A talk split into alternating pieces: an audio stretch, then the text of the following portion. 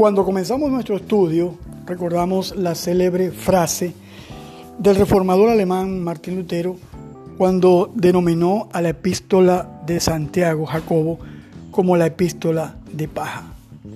En los versículos 14 hasta el 26 del capítulo número 2 vamos a hallar una explicación categórica que de repente nuestro conocido reformador alemán no pudo precisar. Es cierto que en el contexto histórico la sola fides o la sola fe surge en contraposición contra el, el abuso, el exceso de la venta de indulgencias para llenar las arcas del Vaticano y se exacerbaba la doctrina de la salvación por las obras. Entonces Martín Lutero, cuando se tropieza en la traducción, traduciendo del griego al alemán vernacular, la epístola de Jacobo, consigue que eh, Jacobo dice lo siguiente, vosotros veis pues que el hombre es justificado por las obras y no solamente por la fe. Así que inmediatamente Martín Lutero toma la epístola de Jacobo, de Santiago, y la lanza, digamos así, a la papelera y la considera la epístola de paja. Estamos claros que, y lo hemos dicho en espacios anteriores, que Jacobo no es opuesto en ninguna forma a Romanos. El hombre es justificado por la fe, según Romanos capítulo 5, pero para Jacobo, desde su pensamiento judío, desde su cosmovisión hebrea de la vida, la fe requiere un tipo de obras que glorifican al Padre. Nosotros no podemos ver la fe. Nadie puede ver la fe. Quizás Dios sí. En estos romanos está claro. Justificados pues por la fe, tenemos paz para con Dios a través de Jesucristo. Pero delante de los hombres no tenemos una especie de medidor de fe, un fenómetro que pueda decir así, medir eh, el grado de fe que alguien tiene en determinado momento. Lo que sí podemos ver es a través de las, de las obras, a través de los resultados, a través de la práctica de la vida, podemos ver, como Jacobo lo dice, la fe, si no tiene obras, está muerta en sí mismo. Entonces, no son desde ningún punto de vista antitéticos los pensamientos de Pablo y de Jacobo. En el versículo 14 comienza utilizando la frase Adelphoi Mou, hermanos míos, una frase muy íntima, y hace una pregunta muy retórica. ¿De qué aprovechará si alguno dice que tiene fe? Si una fe, simplemente una fe confesional, y no tiene obras. La segunda pregunta, ¿podrá la fe salvarle? Obviamente, desde el punto de vista del combate eh, por la salvación por las obras, típico del catolicismo postmedieval, en el tiempo eh, de la Reforma Protestante, eh, obviamente la respuesta tendría una respuesta categórica de parte de Martín Lutero.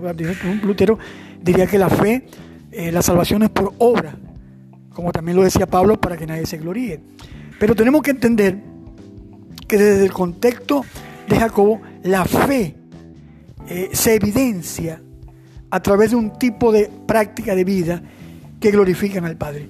Eh, disociar la fe de la práctica de la, de la vida es un grave error. Y Jacobo en eso acierta. ¿Podrá la fe salvarle? Por supuesto que no. No solamente está hablando de una fe sola, aunque esa sola fides de Lutero no se refiere a, a esta fe que no tiene obra, se refiere eh, a la fe bíblica y no a una suerte de mezcla entre las buenas obras y el magisterio eclesiástico del catolicismo. Eso tenemos que entenderlo y hacer una justificación histórica del pensamiento del célebre reformador protestante. Versículo 15 dice, si un hermano o una hermana están desnudos y tienen necesidad de alimento, de mantenimiento de cada día, y si alguno de vosotros le dice, id en paz, calentado, saciado, pero no le da las cosas que son necesarias para el cuerpo, ¿de qué aprovechará? está hablando de un ejemplo concreto. Ya en ese tiempo, a partir de eh, el año 60, 70 y la segunda carta a los Corintios, nos presentará una situación de hambruna que se ubicó en la tierra de Israel, mal llamada tierra de Palestina. Y en ese lugar había eh, hambre aún dentro del pueblo eh, de Dios, de la iglesia naciente. Entonces era muy común que la gente estuviera buscando ayuda eh, en los hermanos. Entonces si alguno tiene una necesidad, sea de vestido o sea de, de, de sostenimiento, está hablando de un hermano, no está hablando de un extraño, de un incrédulo. Y tú le dices simplemente, bueno, el Señor te bendiga, te prospere, te lleve, te guarde, el Señor te va a proveer. Pero no le damos, o si no demostramos a través de las obras eh, para saciar su necesidad. Obviamente, no siempre tendremos como ayudar a todos. Y la verdad. En nuestro contexto de América Latina, y quizás en algunas locaciones de África o Asia, quizás en algunos países de Europa, pues eh, hay mucha necesidad. Y de verdad que la iglesia hace esfuerzos grandes para poder eh, proveer a los necesitados. Tenemos en nuestras iglesias programas de alimentación permanente, de eh, dar ropa, sustento al necesitado. Entonces, ese tipo de obras están mostrando lo que significa una fe activa.